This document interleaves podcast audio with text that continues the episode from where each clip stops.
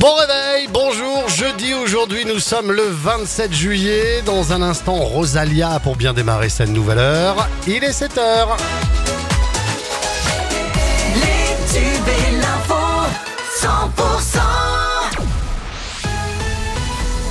C'est avec Margot Alix. Bonjour Margot. Bonjour Fred, bonjour à tous. Un député au doigt nommé secrétaire pour une mission d'information nationale. Julien Rancoul, député de la troisième circonscription de l'Aude et également un pompier volontaire, participe à une mission d'information de six mois déclenchée par le groupe Horizon.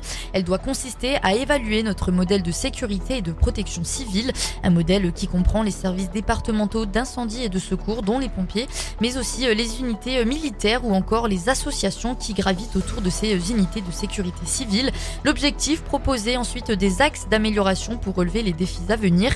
L'un de ces axes, selon Julien Rancoul, traiter la problématique du volontariat chez les sapeurs-pompiers.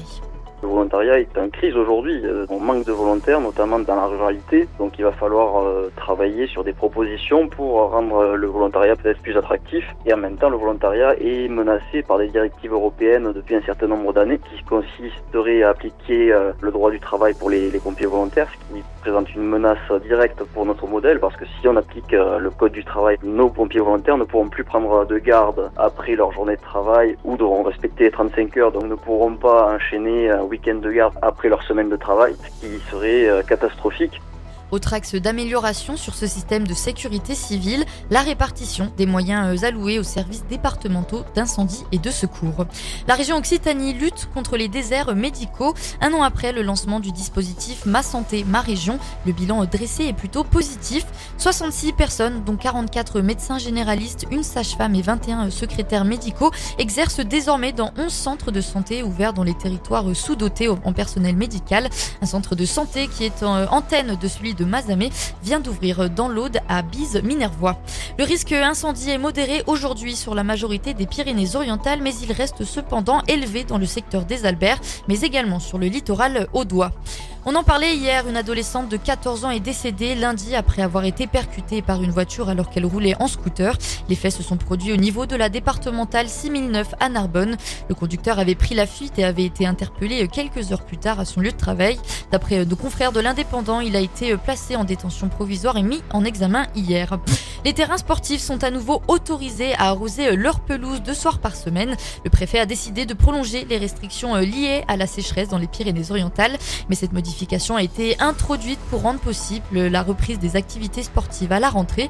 À Perpignan, la situation a pu être anticipée en reprenant les clubs sur les terrains avec pelouse synthétique. Sur la douzaine de stades perpignanais, la moitié est équipée d'une pelouse artificielle.